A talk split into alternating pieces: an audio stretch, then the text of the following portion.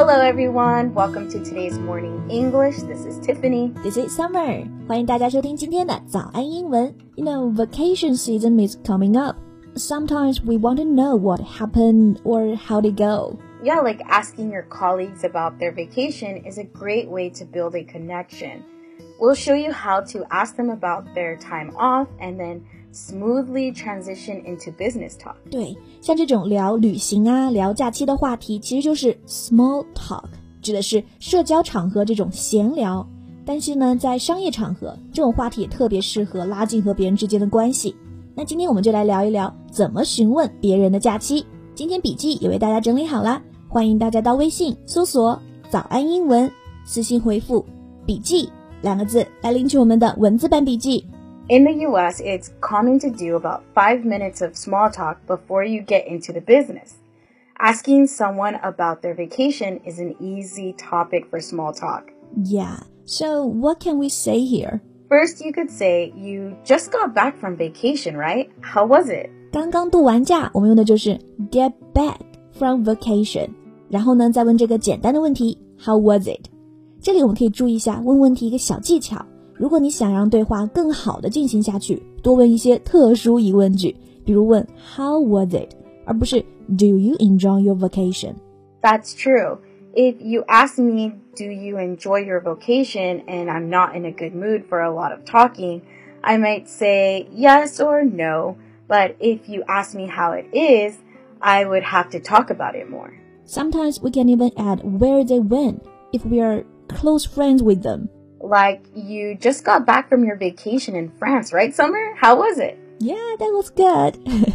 对，所以啊，如果你知道对方旅行的目的地，你可以把这个地点也加在你的问话里面。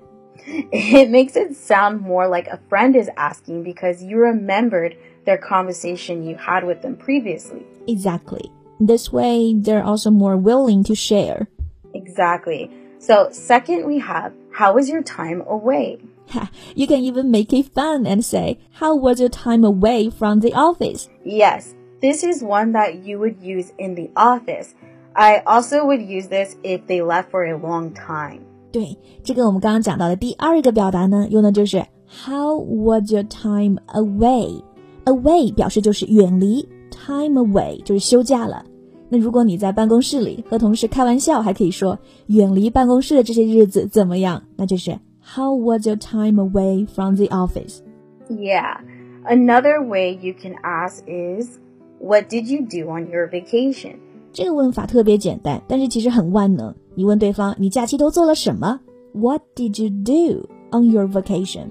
This is a good one because it will extend the conversation especially if you are looking to take a vacation soon. Might as well see what you can do in different places, you know? Exactly. 就是我们刚刚前面提到过的，多问 what、how 开头这种特殊疑问句，这样就会引出更多的话题。Summer, what did you do on your vacation to France? Did you see blah blah blah blah blah? Then you can just add more stuff you think that they might have done. Yeah, so Tiff, what did you do on your vacation to Changsha? Did you eat stinky tofu? My colleagues made me. To be honest, I actually loved it. Did you miss it? I do miss it. All right. So then, Tiff, what's your favorite way to ask such a question? My favorite one to say is, do you feel refreshed after your vacation? Feel refreshed 指的就是神清气爽这种感觉。Fresh 我们知道指的是新鲜的，那么 refresh 就是精神再次振奋起来。所以可以就问对方，假期之后有没有感觉整个人都不一样了？Do you feel refreshed after your vacation? Yeah, sometimes work and home life become stressful. So taking a vacation makes you feel refreshed and ready to do anything. Yeah, a chance to clear your mind. But usually when I ask this, people always say how they wish it was longer. Don't we all? So lastly, we have tell me about your vacation. 这就相当于一个开放性的问题了。Tell me about your vacation，告诉我关于你的假期任何事情吧。 So then we can't talk about everything. Yeah, usually you would only say this if you have like a lot of time. Their answers might be longer if you ask this question. So make sure you have time. Yes.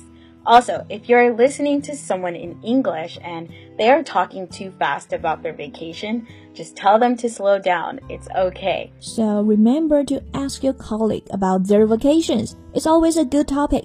So true. All right, I think that's all the time we have today. 那今天呢，关于这些询问旅行的笔记也为大家整理好了，欢迎大家到微信搜索“早安英文”，私信回复“笔记”两个字来领取我们的文字版笔记。Thank you for listening to today's morning English. Bye. Bye. See you next time. This podcast is from Morning English. 学口语就来早安英文。